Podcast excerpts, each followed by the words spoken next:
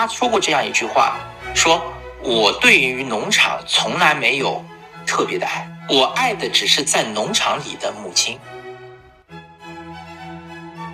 当我们现在有些企业才在侦查于五万台、十万台销量的时候，这些车型已经生产了一千多万台、两千多万台，相当于一个国家一年的产量。他晚年的时候，指定的继承人去世了，也是他的大儿子去世了，对老先生来说打击非常大的，甚至于影响到他跟他太太的关系。在这样的一个强势、有能力的老爸的管理下、阴影下面，一个二代是挺憋屈的。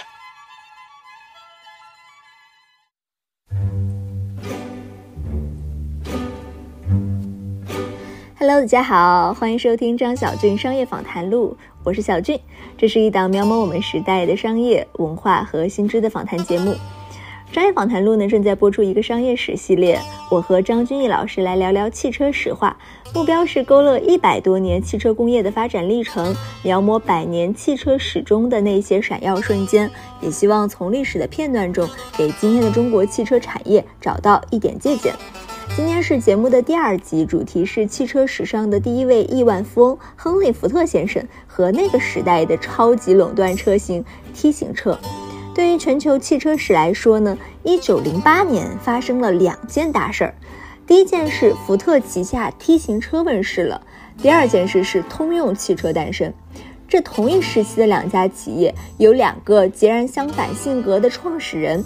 他们塑造了两种截然不同的组织和文化，同时也选择了截然相左的两种战略。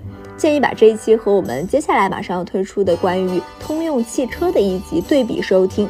同时呢，我们也会以历史为镜，把这两家企业和今天的车企、今天的新能源造车企业进行一些对照。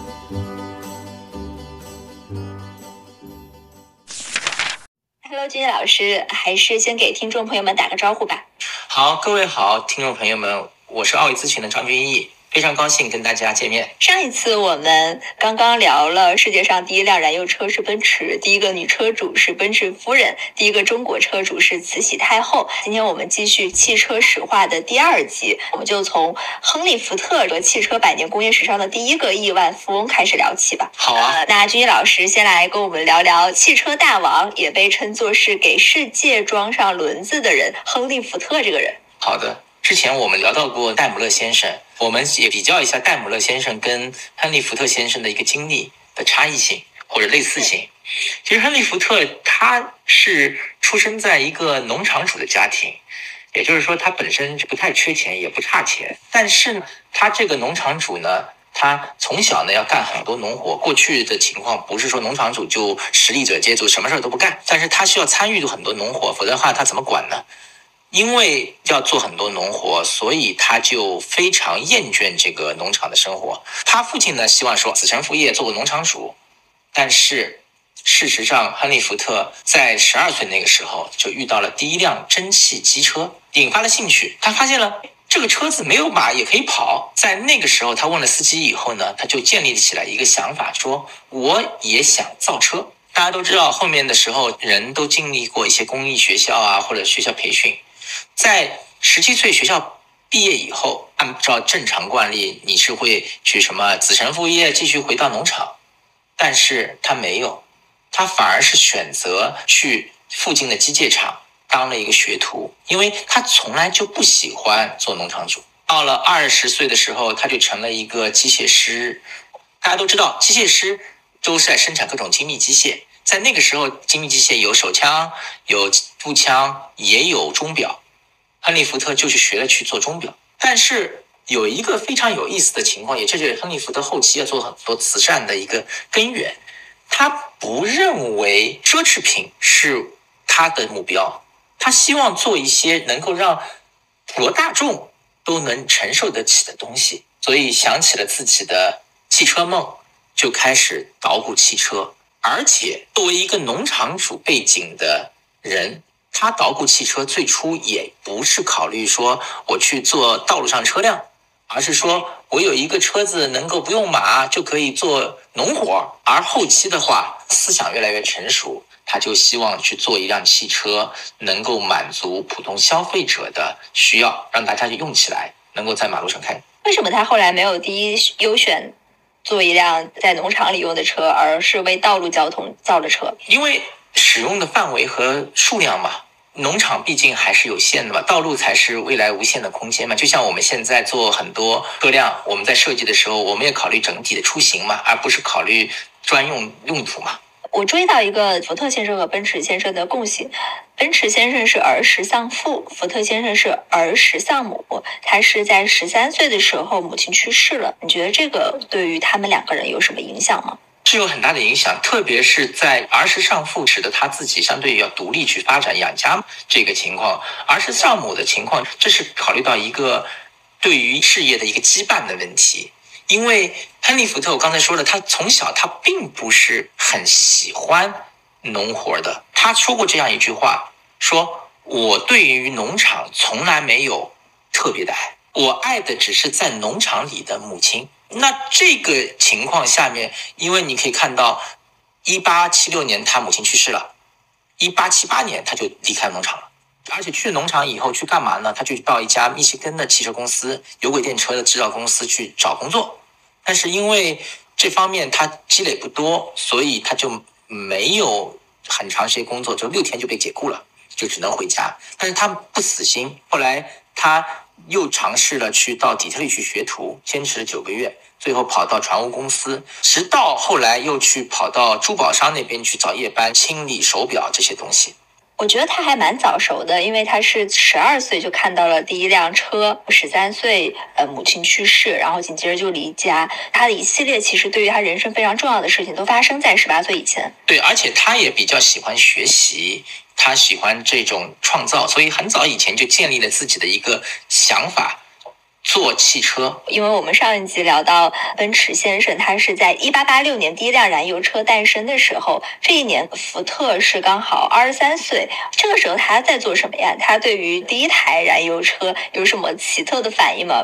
我能想到的，比如说他会嫉妒或者不屑吗？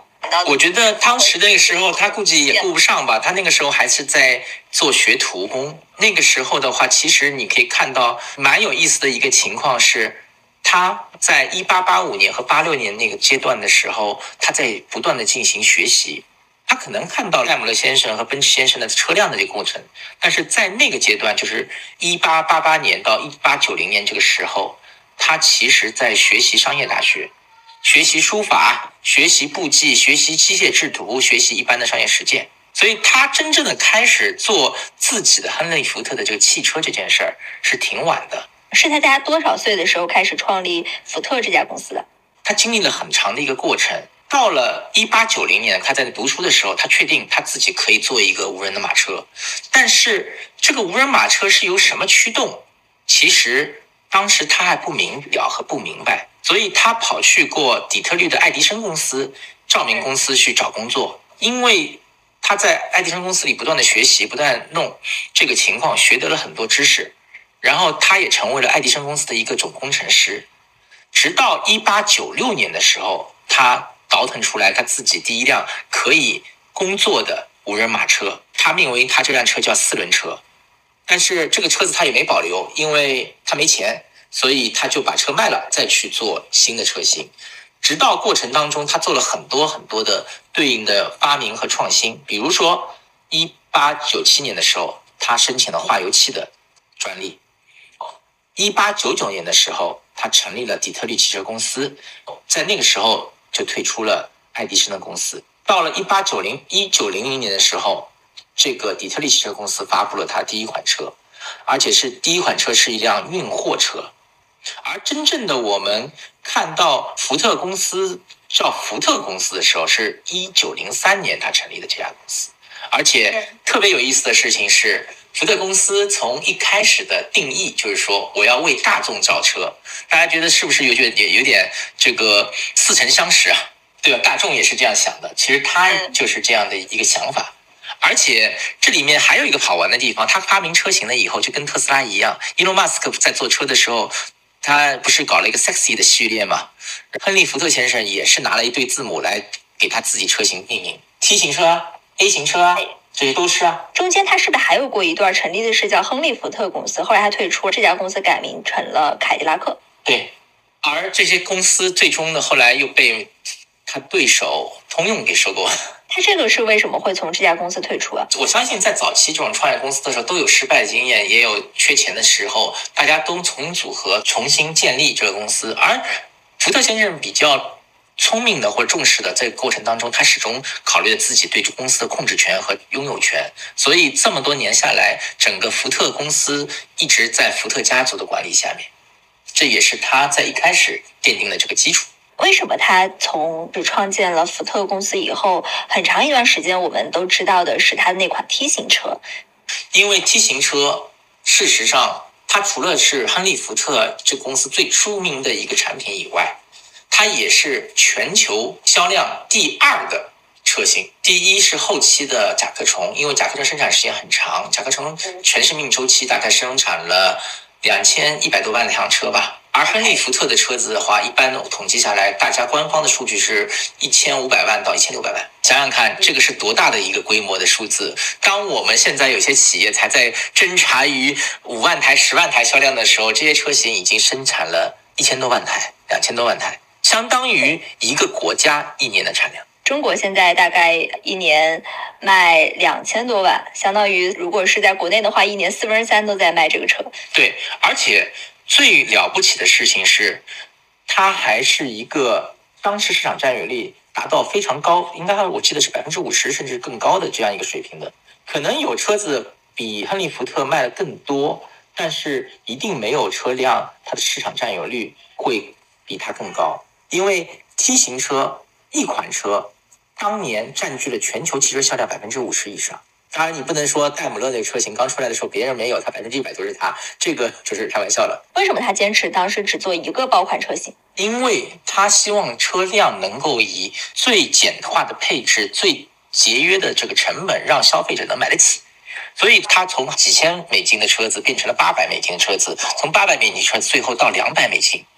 而两百美金是什么概念？当时的康利福特的一些员工的日薪也能达到五美金，也就是说，他的员工能够买得起车，要造让员工也能买得起的车。应该说起来，他当时他的一个公益想法吧，这也是福特我们一直说传统以来一直对基金会公益很重视的一个情况。T 型车当年最辉煌的年代，呃，是一个什么样的景象啊？就是满街都是 T 型车，亨利福特甚至说，我能造。所有的车子，我只要你是黑色的 T 型车就可以了。它是怎么实现这个工艺，以及怎么让它变得更为廉价和大规模生产的呢？这里面的一个情况就是借鉴，因为当时在做汽车的时候，如果是一个精益的给就是有钱人的玩具的话，它就是复杂工艺制造，而这种是很难复制的。一方面培养技术工人很难，另一方面制造规模成本不可控。那在这个过程当中，其实亨利福特以及他的公司里的一些同事，一积极在寻找怎么样量产化和规模化的机会。可能当时有一个传说，说是看了他的下属看了一些屠宰场的流水线，屠宰场流水线，他当时那些屠宰场流水线能够非常有效的把一深处给进行处理。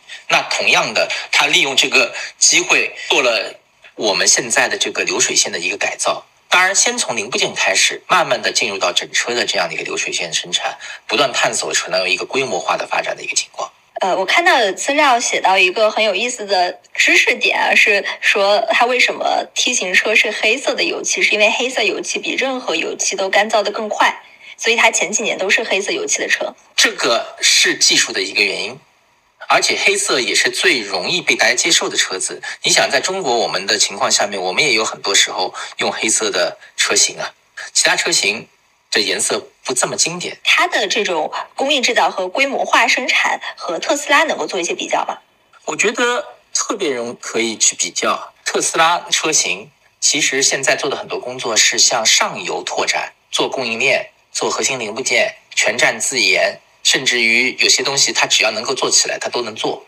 亨利福特在发展他自己的工业的时候，除了改造了这个生产线的流水效率以外，他其实做了很多上游整合的事情，做核心零部件，甚至于到后期的话，他是收购一些矿产资源，把整个价值链环节进行了一个变革。因为一个企业能做到成本最优，它一定是进行了很多方面的一个垂直整合和创新。而亨利·福特是垂直整合，可能是最早期的一批创新者吧。会不会从某种程度上，马斯克有点模仿福特呀？应该来说不是模仿，是一个变革者的类似性。伊隆马斯克他不是单纯是为了造一辆车子，而是说我要改变革这个能源管理体系。我造车只是一个载体。同样的，亨利福特是想让所有人的出行变得简便，而让所有人能够过上体面的生活，这才是他的整体的一个逻辑思维。通过造车改变社会，这也是福特一直以来的一个基础的想法。管理模式上，你想，首先可能导入流水线这个生产，这就是一个最大的一个变革。因为我们知道，一个领先的车企越到后期的话，它一定会在制造体系上进行提出它自己的新的理念和方法。像亨利·福特提出流水线的方法，像像通用提出多品种少批量的一些方法，像后面的像丰田提出精益生产的方法，每一种管理理念和方法的提出，都带来了企业的一个。突破。福特整体的公司的风格和他自己个人的个性有什么关联？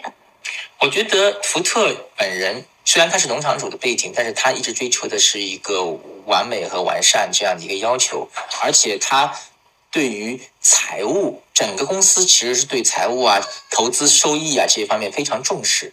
这也是延续以来非常重要的一个过程，在福特的历史过程当中，都是可盈利的发展，一直是整个公司所追求的东西。而且在这个过程当中，这个家族对于这个公司的影响始终是存在的。因为大家都知道，亨利·福特其实最大的遗憾是他的大儿子去世了，福特二世是他的孙子，他一直以来就是希望把这个公司成为一个永续的家族产业，这样往下推进这样的过程。福特公司的发展历史上有没有一些非常重要的节点？你要讲福特公司的发展的节点，就要考虑福特公司的这些高管的人员。大家都知道最出名的亨利·福特。福特其实后期的话，事实上他的儿子就是艾德赛·福特，当时后来去世了。在那个时候，他其实是经营车也是他在参与的。后来福特二世，亨利·福特二世，也就是他孙子。在这个过程当中，起到了一个承前启后的作用。因为老先生因为失去了儿子，他是一个很顽固、很固执的一个状态。孙子辈的介入以后，三代加入以后，使得公司变得更为灵活，然后也可以引入一系列的一些新型的人才来参与到这个公司的运营和工作当中去。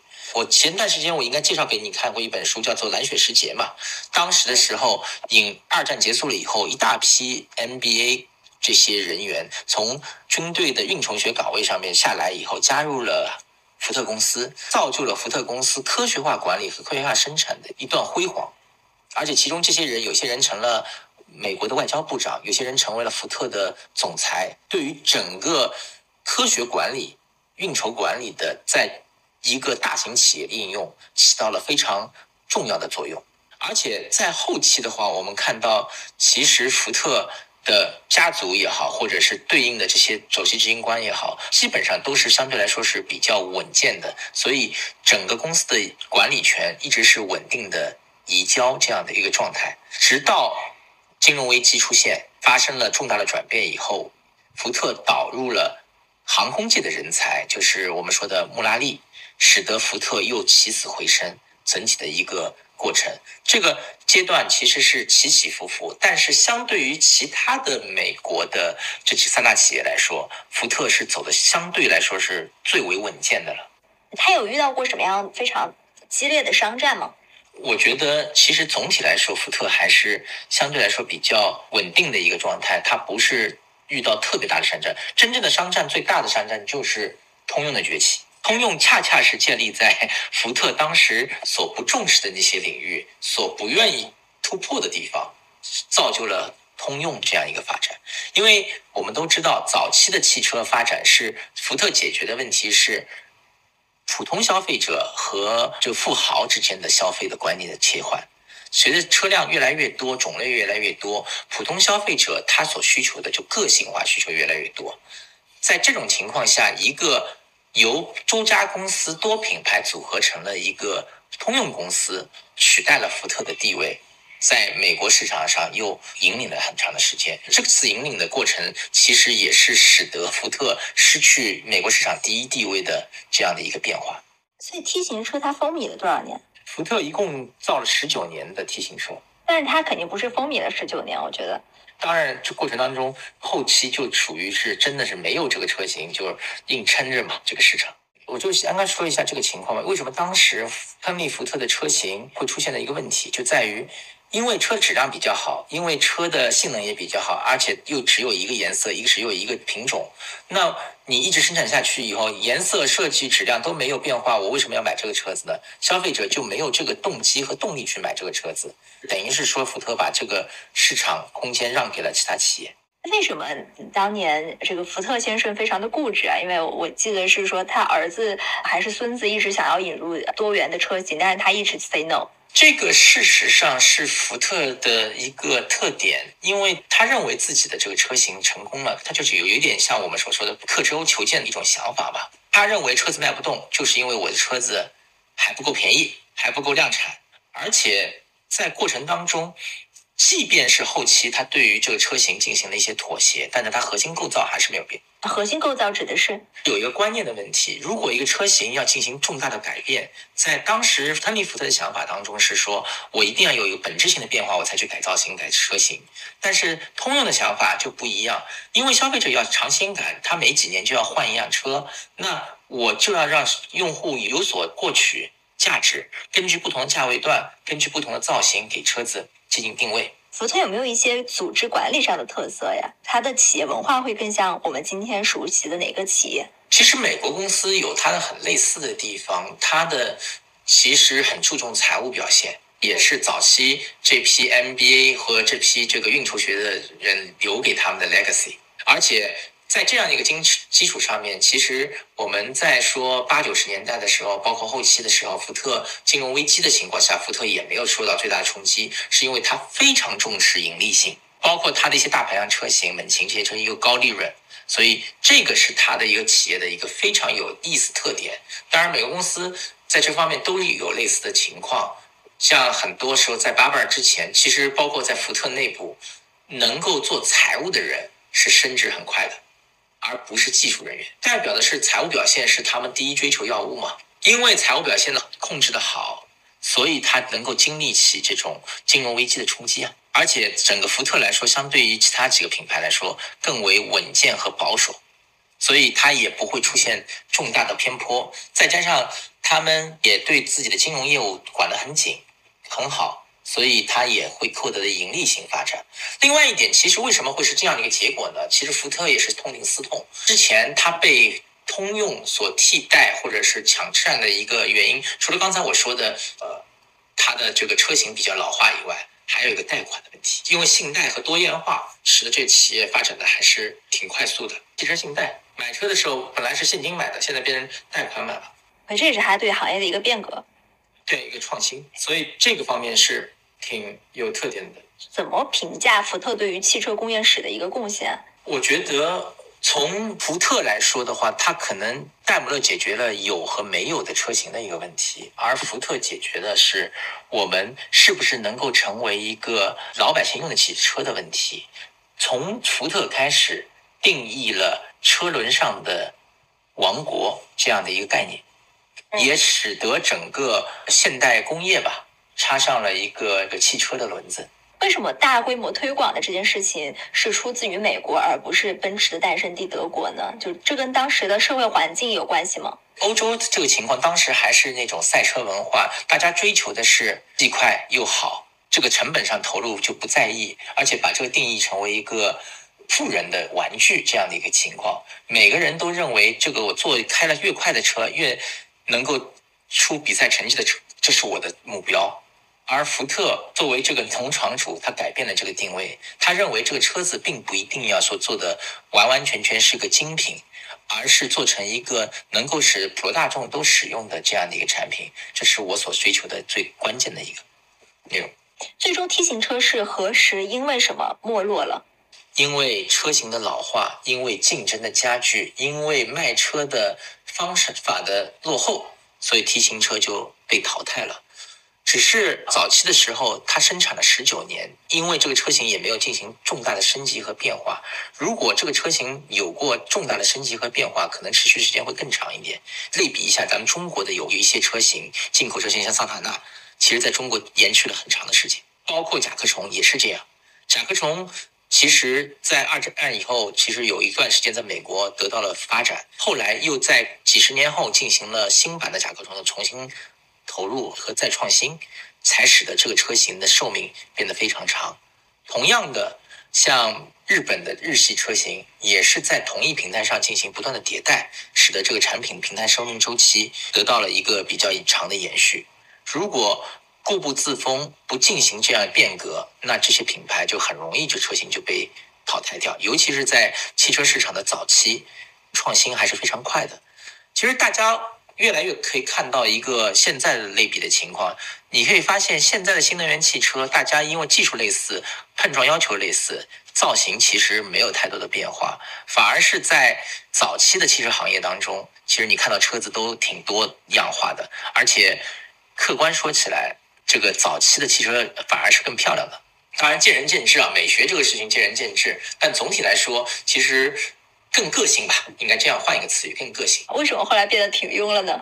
因为法规的要求啊，因为空气动力学要求，因为节能要求，因为轻量化要求，它就会使得这个车型趋同呀。所以 T 型车的没落，其实跟福特本人是有很直接的关系的。他是在他的儿子被没落的，还是在他孙子接管以后没落的呀？T 型车是他孩子创造的，他在孙子辈的时候接手的。孙子在做总裁的时候，T 型车应该已经快停产了吧？开始造福特 T 型车的时候是一九零八年，而孙子接掌作为主席和总裁的时候一九四五年。在儿子管的时候，实际上是福特早期最昌荣的一个段时间，因为 T 型车是零八年制造的，老儿子是一八年作为公司的。总裁和第一任主席的，林肯的第一任主席的，一九一九好像是，所以一九一九年那个时候，T 型车是最繁荣的那段时间，是吗？对。但是在 T 型车非常繁荣的时间，虽然他儿子任总裁，但是就什么事情都还是会去问福特先生吗？因为福特先生对于公司的管理是一如既往的控制在手里的。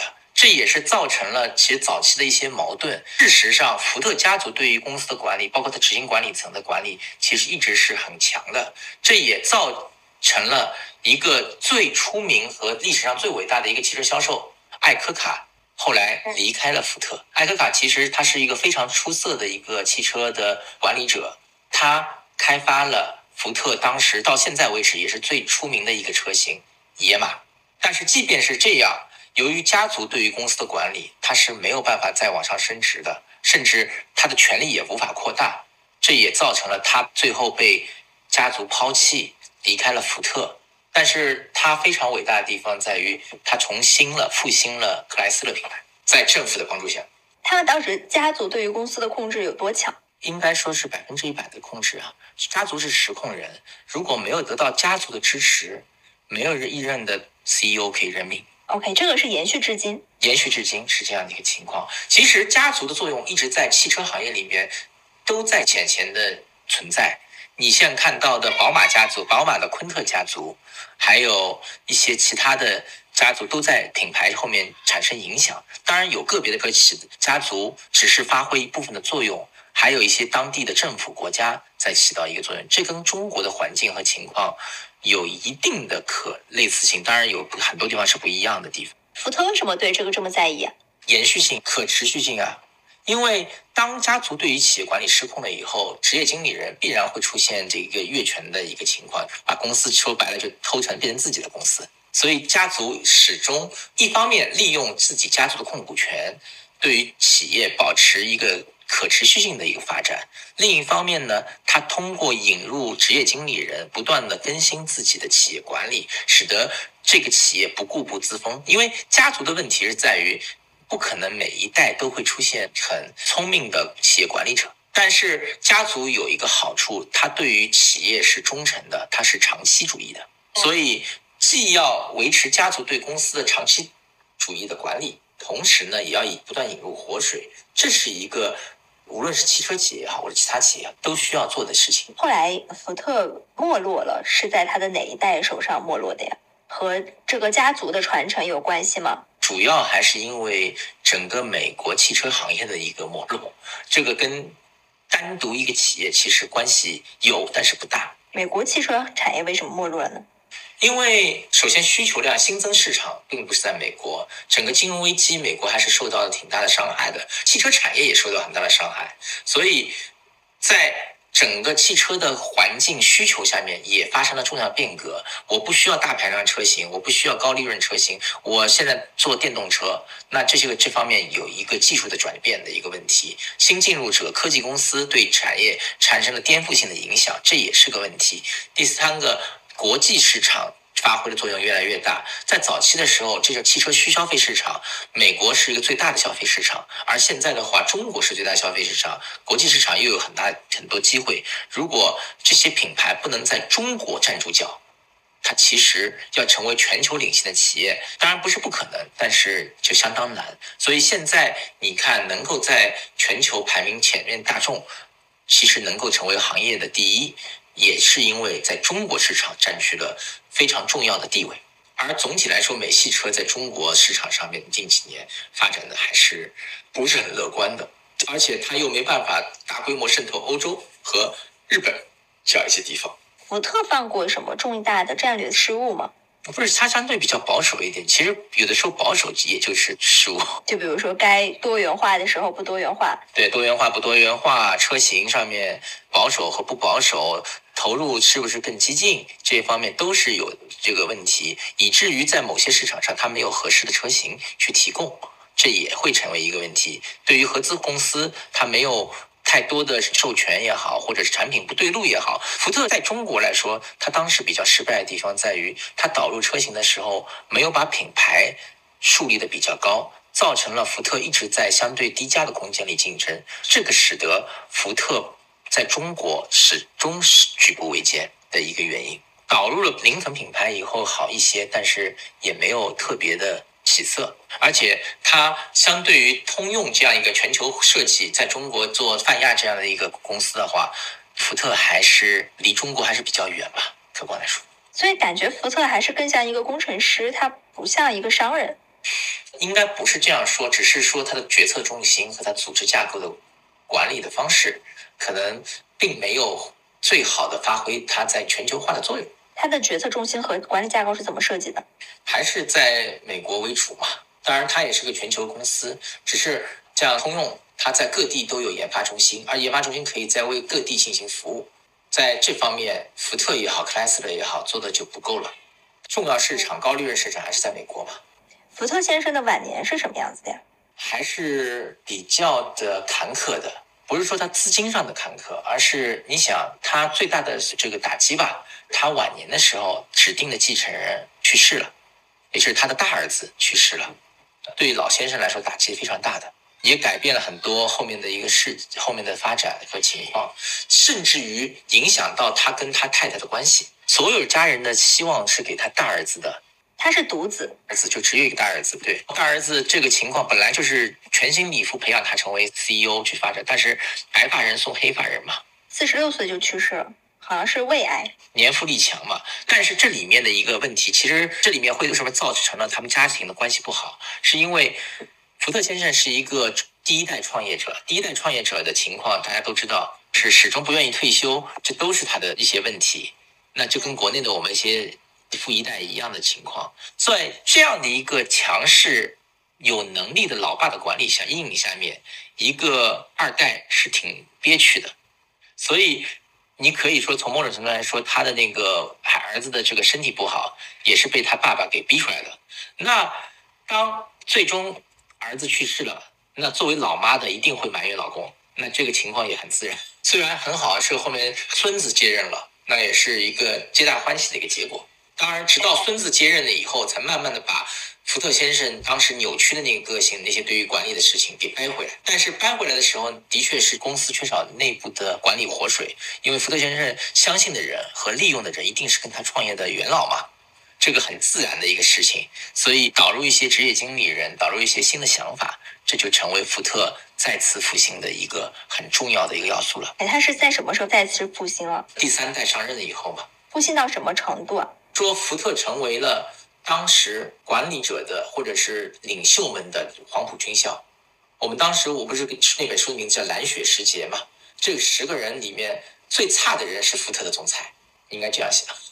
对，我觉得他的儿子还挺惨的，因为他经常在重大决策上和他的父亲意见相左嘛，偶尔还因为就是意见相左被他的父亲当众羞辱。这个是很正常，你如果在创业公司做过就知道了。这个家长式的管理其实都是创一代的很大的一个情况，可能就是这样的一个状态。因为这个心理，其实我看了近最近看到很多创业者都遇到这样的情况，他认为我是有决策的。那你是我自己一手培养的人，或者跟我共同创业，你应该更了解我。我对我自己人会更严格一点，而且你能理解我，所以我对你骂得更凶。但是在待遇上，我也不会开除你；在工作上，我还会继续用你。但是有一些人能理解这种状态，但很多人是不能理解这种状态，这样会造就了很多企业的这一些人就会被骂走，或者是有叛逆之心。很多其实将心比心，几十年前和。一百年前的情况其实类似，因为还是这样的人，还是这样的人性。他的家族到第三代以后，福特再次复兴，再往后呢，他的这个家族是怎么变迁的，以及和福特公司的命运是怎么交错在一起的？再往后的变迁的话，其实福特一代代的引入下去，比尔·福特开始在做这个工作的时候，但是他应该来说，他的平衡能力是够了，但是管理能力面对现在这样的一个复杂环境，还是挑战非常大的，所以。在金融危机以后，福特导入了人才，体系外人才，甚至于导入了非汽车行业的人才来救助自己的业务。穆拉利就是这样一个特点，使得福特能够过躺过金融危机这个大的波折吧。因为相对来说，相对于美国其他两大来说，福特还算走得比较平稳的，因为他没有破产过，其他两家公司都破产过了。所以家族的人员他是长期性的，但是职业经理人有创新性，所以在一个企业发展过程当中要平衡这两者的关系，这才能使得企业能够永续经营。在福特的过历史过程当中，用职业经理人用的比较不错，使得这个家族企业能够持续发展到现在。其他两家美资公司头部企业，实际上因为没有像福特这样的一个机制，所以其实都经历过破产。福特他们家最有名的几个战将，几个职业经理人是谁？最近几年是穆拉利嘛？之前的话，其实就艾科卡应该是最出名的。艾科卡其实他没有做过公司的这个总裁啊，他在整个公司过程当中，作为销售发展的很好。任何车企里面的高管成功与否，很多时候会跟他所开发的车型所关联起来。大家认识到保时捷先生，他就是保时捷的一些车型，包括大众的开发。像大家知道亨利·福特是 T 型车，大家知道阿尔奔斯就是奔驰一号，所以包括丰田先生也都是这样，他跟他自己开发的车型是有关系的。福特也不例外，艾科卡是有机会成为福特的核心管理层，但是也开发出来了一个始终驰名的车型，就是野马，代表福特精神的车型。但是最终，最终由于夺权的原因，由于想法不一致的原因，最后艾科卡还是被福特家族给请出了福特公司。但是他并不以这个被请出来而失败，他抓住了一个非常好的机会，在政府的支持下面复兴了克莱斯勒，这个是非常奇迹性的事情。因为克莱斯勒虽然是三大当中最小的，但是始终也是三大公司嘛。那这种家族传承，就是大家都知道，他的掌呃话语权最终要是家族呃的。那最优秀的职业经理人为什么会愿意去这家公司呢？因为有这样的一个场景可以应用这些功能，而且。让大家知道，企业家的发展和成就是要在平台上去做的。你在一个小公司，再伟大的企业家，不如一个大公司的企业家更有影响力。所以，就像任何公司的领领导者、领袖者一样，你既要有自己能力，同时也要有自己的这种平台。而福特就是一个非常好的平台。这个就相当于我们现在说超级玛丽，阿里巴巴在那个通用。也通用给了他一个非常好的平台，一样道理。另外，我们再说到现在最新的情况，伊隆马斯克他只是特斯拉的一个投资人，如果没有后期特斯拉的变化，他主做到主席位上面，他做到 CEO 位置上面去，他也不会成为现在我们心目当中的钢铁侠。福特家族现在是一个什么样的现状？他们在美国社会的地位是什么样的？还是非常饱受尊敬的这样一个家族嘛。作为家族来说，他不仅从事的是汽车制造业，他还是在做很多公益的工作。福特基金会在中国也是有影响的。他们一般会做什么事情？福特基金会投资一些公益事业，投资一些文化事业。有什么让我们比较能知道的吗？首先，福特基金会它是由亨利·福特和他的儿子一块捐助成立的，它是美国最大的基金会，而且它在跟全球都有这个分支机构。它解决的问题，它不是。这些普通的问题，它解决的问题是一些关键问题，解决国际上的一些重大的经济问题。他曾经创立时很多这个纲领是建立、加强和和平。加强经济、民主社会、教育和个人行为和人际的关系，所以他参与了很多这种文化、教育啊、卫生啊、贫穷的这样一些关系，尤其是跟中国也是有深度的一个情况了。他其实资助过那个外交关系委员会去研究美苏关系、美中关系，而且他还资助了美中关系委员会、资助经济发展委员会。其实他在某种程度来说，他对于整个美国对外政策。也是一个非常重要的一个基金会吧，或者是一股力量，在社会啊、健康方面做了很多这样的一些工作。就纠正一下，他实际上是亨利·福特二世跟他堂兄一块建立的，不是亨利·福特一世啊，这要强调一下。你说福特基金会？对对对对。也聊聊福特的太太吧。福特太太其实跟其他太太有她比较类似的地方，她是非常支持自己先生创业的。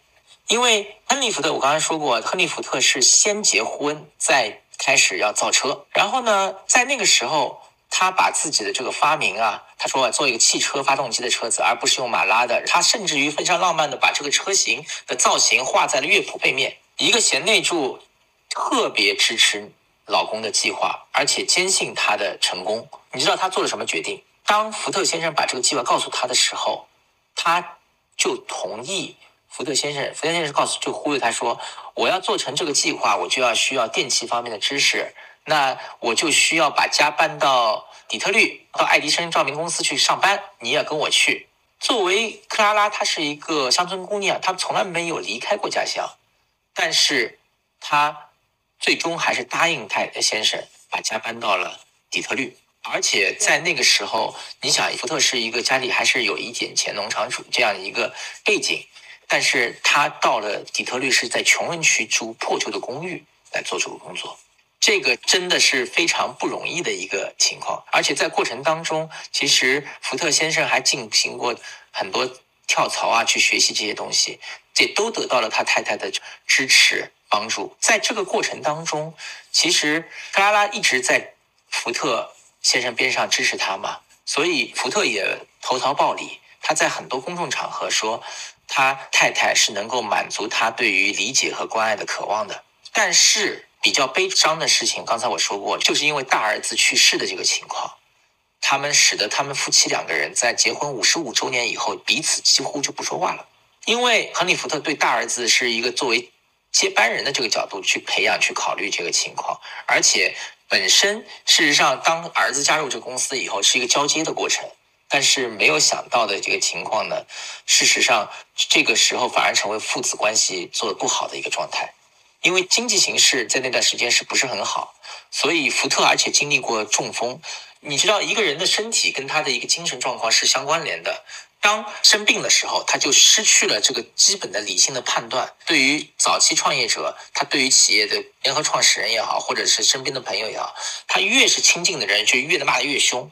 从内心就是进行质疑。那作为一个已经成年的一个成熟管理者，天天被自己的上级或者亲爹骂的时候，事实上他会怀疑人生的。另外一方面，他自己的话，而且当他的儿子去世以后，甚至于愈演愈烈，他八十岁的时候还回到公司重新组织架构给改变，那造成整个公司就乱了一团糟。这种问题直到了就是四五年的时候，他孙子接班，才慢慢的解决这个问题。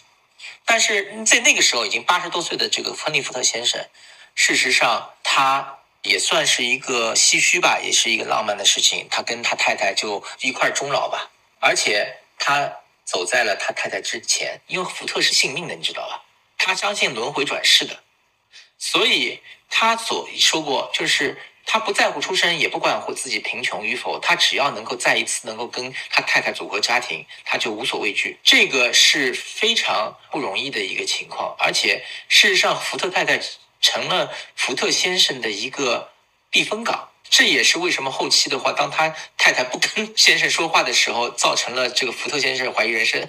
其实还是蛮重要的。你想，对于这些创业企业家，他的另一半事实上是一个非常非常有特色的这个情况。这个创业企业家的另外一半能够觉得他特别了不起吗？福特有什么有争议的地方吗？福特就是刚愎自用嘛。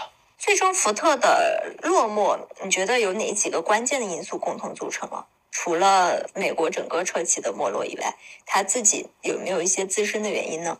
我觉得其实还是一个变革、产业变革的过程，就总有起伏。各个国家它有它自己的资本要素，这不是以单一国企业的情况转移的。福特现在现状怎么样？公司和车，福特现在状况在中国情况并不是很好。在美国，在美国的话，其实还行。因为它有一些大排量车型还是高利润的，在金融疫情的时候，使得这些车型还是能够有一些发展。但是它下一步的蓝色福特动力化、新能源化，它还是要进行突破的，否则的话，这个优势也会随着这个市场的萎靡而退化。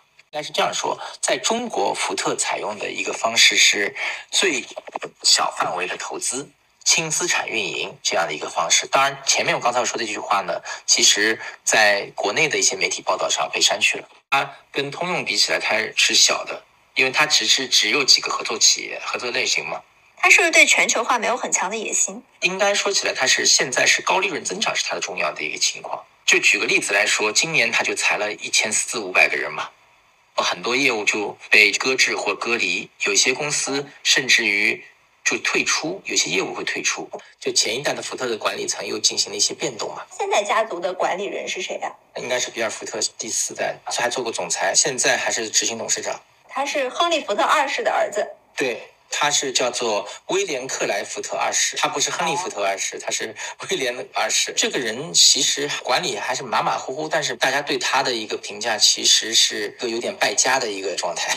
他买买买和卖卖卖的，因为他当时有一堆收购了很多豪华车品牌，又卖掉了好多豪华车品牌。开始的时候，他因为卖掉阿斯顿马丁啊、捷豹路虎啊，别人说他是一个败家子。但是在金融危机的时过程当中呢，他又撑住了，又是环保主义者，所以他现在的状态是既有好又有坏。